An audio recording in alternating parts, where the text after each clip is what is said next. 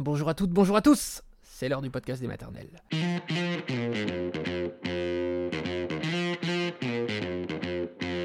Le podcast des maternelles, le podcast de France Télévisions. Aujourd'hui, un témoignage très fort de Fantine. Fantine qui va nous raconter comment son bébé a été placé de manière abusive. Une histoire incroyable, vous allez tout comprendre. Et nous serons juste après avec une avocate, maître Christine Serrada.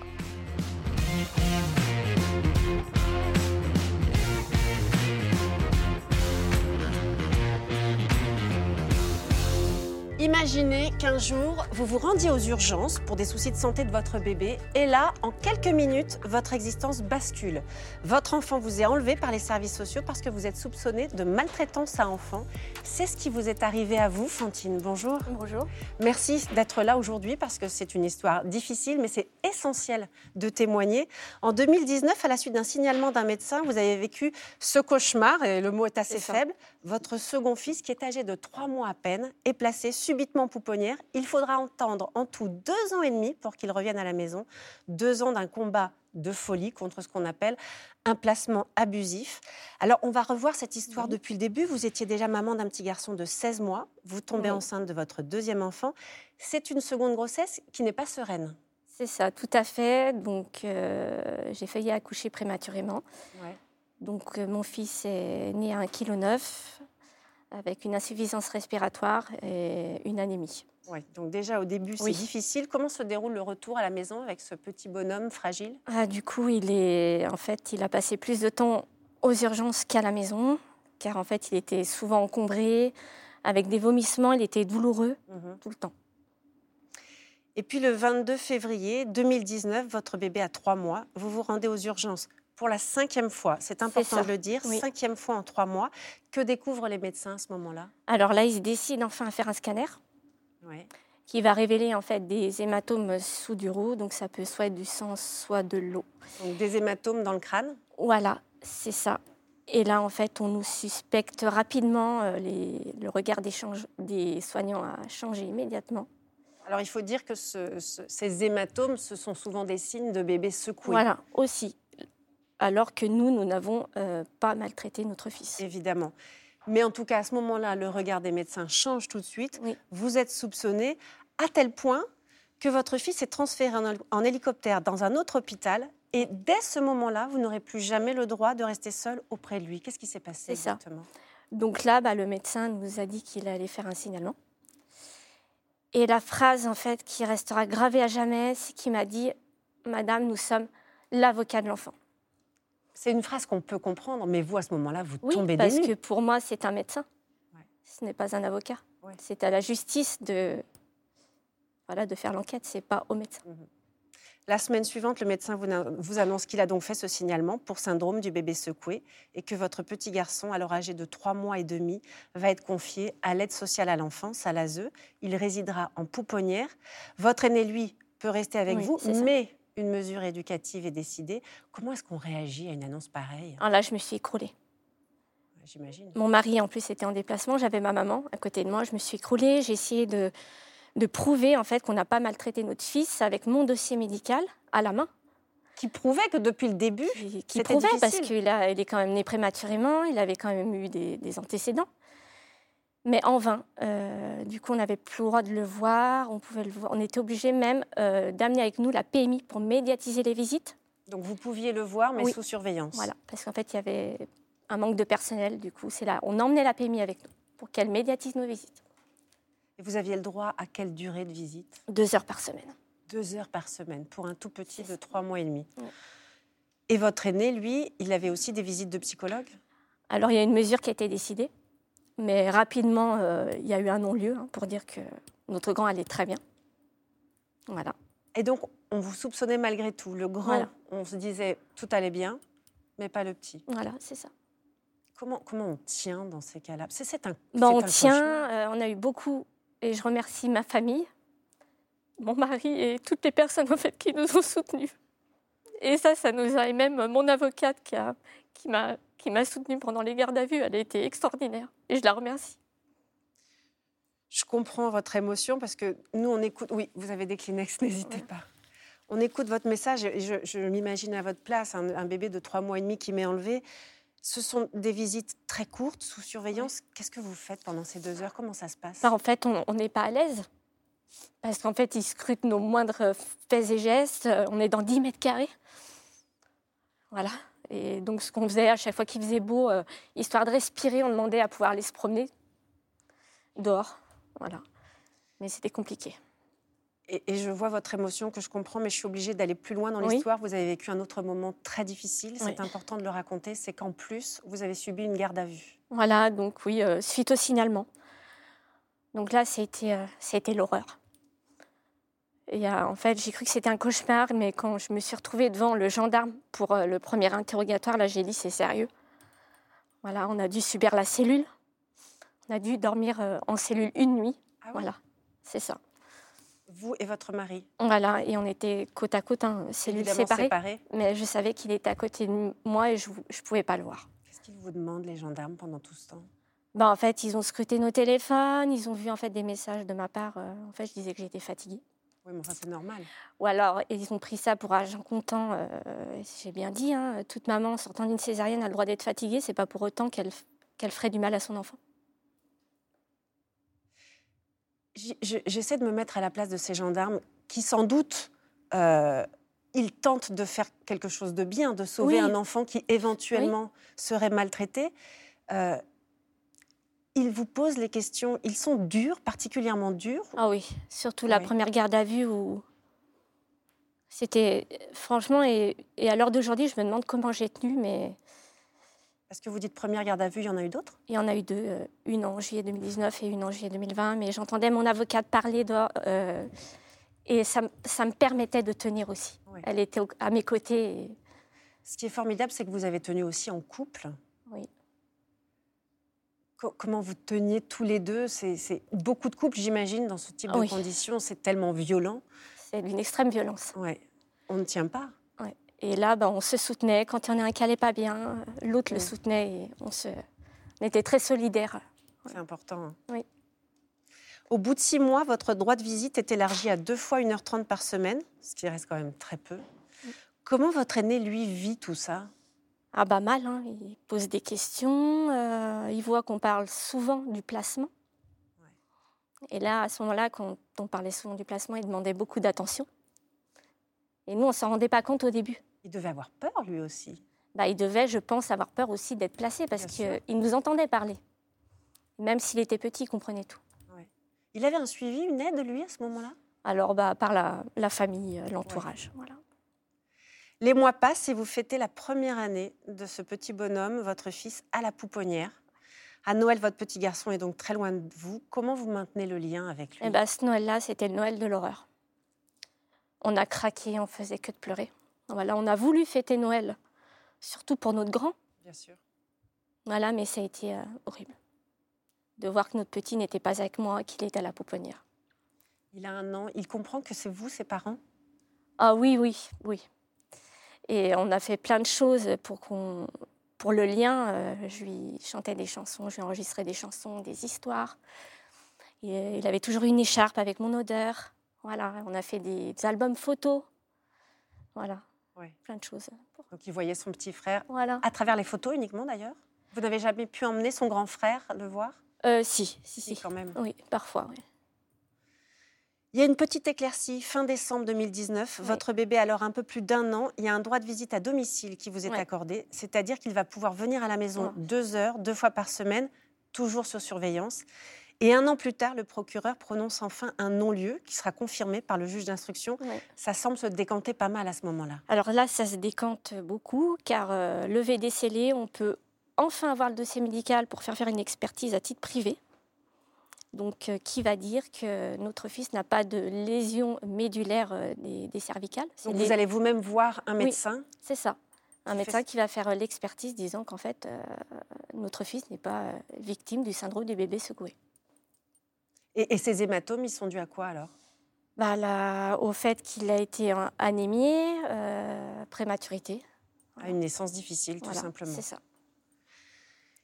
Et alors, on pourrait croire qu'avec le non-lieu, ça y est, vous récupérez votre enfant immédiatement, et avec ce, rapport, euh, cet expert médical. Mais non, votre fils ne peut revenir définitivement chez vous à temps plein, et à chaque fois qu'il doit rentrer à la pouponnière, c'est évidemment un déchirement. Il faut attendre jusqu'en avril 2021, où là, c'est vous qui écrivez directement au juge. Oui, car le placement allait jusqu'en décembre 2021 et nous, euh, c'était hors de question. Mais malgré le non-lieu Malgré le non-lieu. Qu'est-ce que vous dites au juge pour obtenir la garde de votre fils? Ah, Je lui dis qu'en fait, c'est difficile pour tout le monde. Hein. Autant pour, pour le petit qui est en pouponnière, pour la famille tout entière, les grands-parents aussi, le grand frère, nous-mêmes les parents. Et là, euh, bonne nouvelle, en, en, juillet, elle nous annonce que notre petit va, va revenir à la maison. voilà, c'est mon assistante sociale référente qui m'a appelée pour, euh, pour m'annoncer la bonne nouvelle. Et là, c'était fantastique. On a pu aller en vacances tous les quatre. Premières vacances tous les quatre. Premières vacances, Et il a à ce moment-là quel âge? Deux ans? Deux ans et demi. C'est fou. Voilà. Ça a dû être des vacances absolument ah. merveilleuses. Superbe. En fait, on avait même du mal à y croire. C'était un retour définitif? Définitif, oui. C'est ça. Et... et... comment ce petit bonhomme, lui, réagit pendant ses vacances? Oh, il, vit. Il, il, vit les moments, les instants présents. Voilà, des moments simples, aller au restaurant, euh, jouer avec ses cousins, ses petits cousins. Voilà, la, la vie normale. La vie normale. Cela dit, il revient à la maison, mais il y a encore la visite d'une technicienne d'intervention sociale et familiale. Pourquoi Donc en fait, parce que c'était un placement à domicile. Ah, il était placé à domicile, c'était pas définitivement je récupère mon enfant Pendant et close. Jusqu'en août 2022, où il rentrera, où il y aura plus de mesures. Mais qu'est-ce qui justifie ça? Bah je, je sais pas. Voilà. J'imagine qu'après un, un, tel combat, on ne sort pas indemne de tout ça. ça. Quelle marque a laissé cette histoire sur vous, sur votre mari, sur les deux enfants? Bah Déjà, on a, resté, on a raté tous les premiers instants de sa vie, hein, parce qu'il a quand même été placé de ses trois mois à ses deux ans et demi. Euh, stress post-traumatique. J'ai dû être en mi-temps thérapeutique pendant un certain temps. J'ai contracté des migraines invalidantes. Donc je peux avoir des grosses migraines, euh, beaucoup de migraines.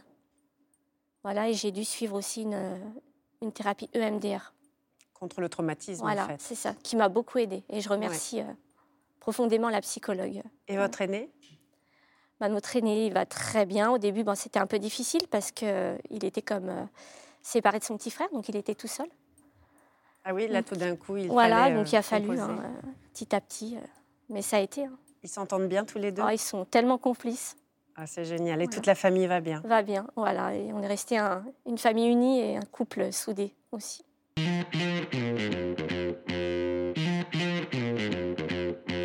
Christine Serrada, bonjour. Bonjour. Bienvenue. Vous êtes avocat à la Cour, avocat référent de l'association L'Enfance au cœur, qui œuvre pour la protection de l'enfance, notamment en cas de placement abusif. Et puis vous êtes l'auteur de Placement abusif d'enfants, une justice sous influence, qui sortira le 2 mars prochain.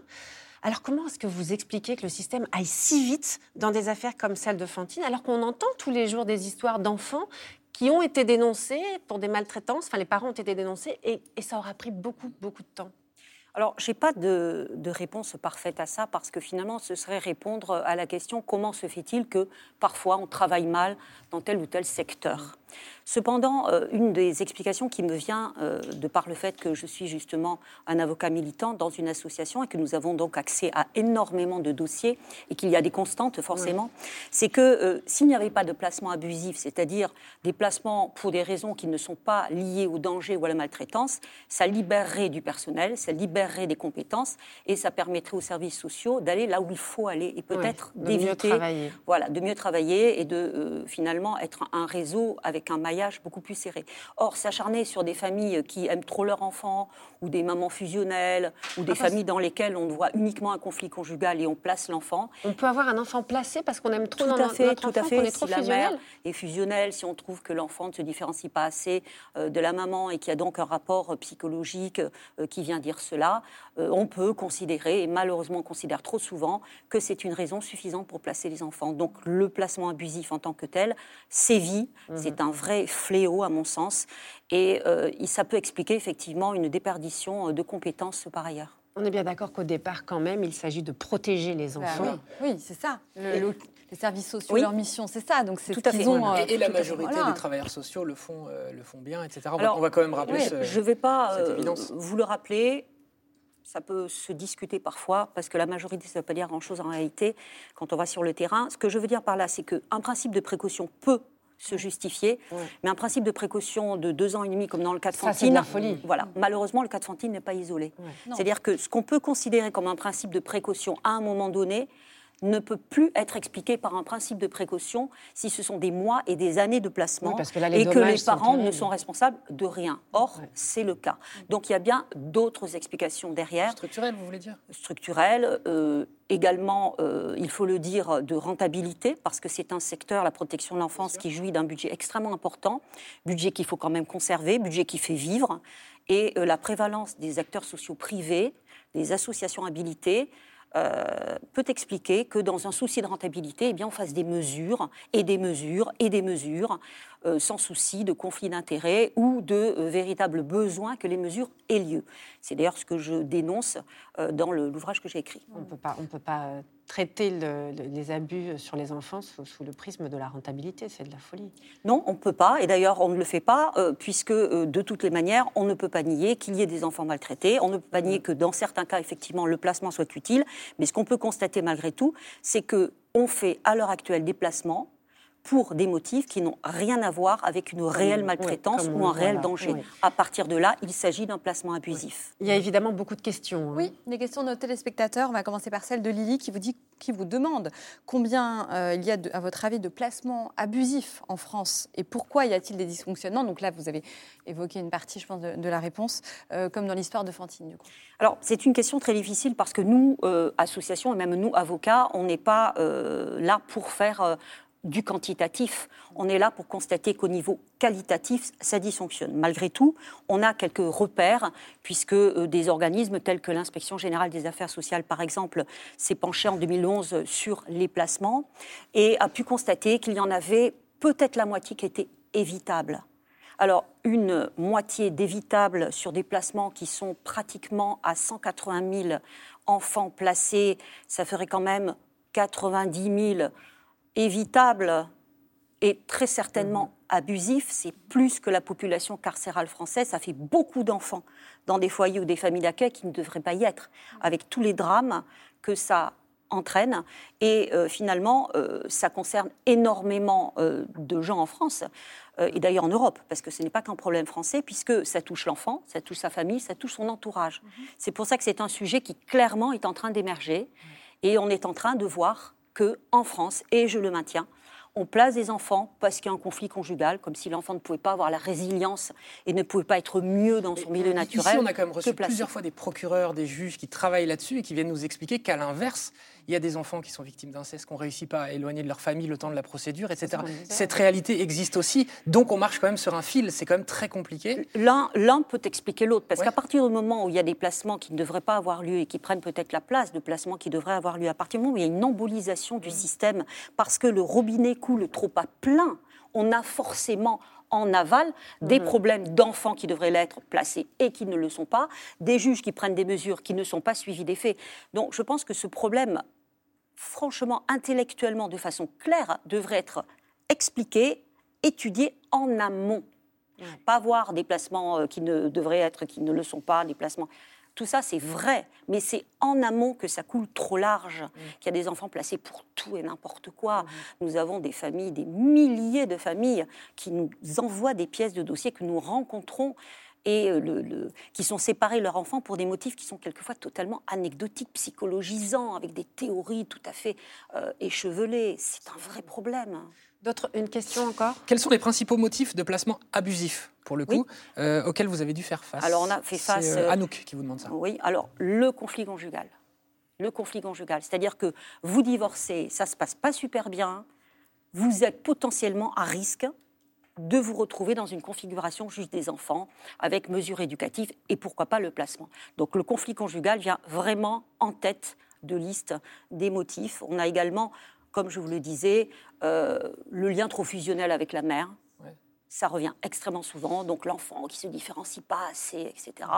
Pour, euh, terminer, parce que je pense que tout le monde se pose la question, on se retrouve en situation de placement abusif. En quelques mots, comment on fait si on pense avoir été euh, mis en tort? À qui on s'adresse?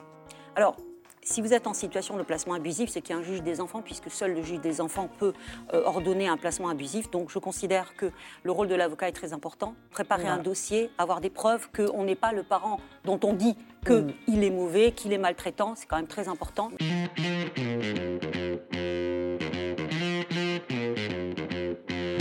Merci beaucoup Maître Serrada, merci à Fantine et merci à vous d'avoir écouté cet épisode du podcast des maternelles qui s'achève maintenant. N'hésitez pas à nous retrouver sur les réseaux sociaux et évidemment tous les matins sur France 2, un tout petit peu avant 9h30. Ciao tout le monde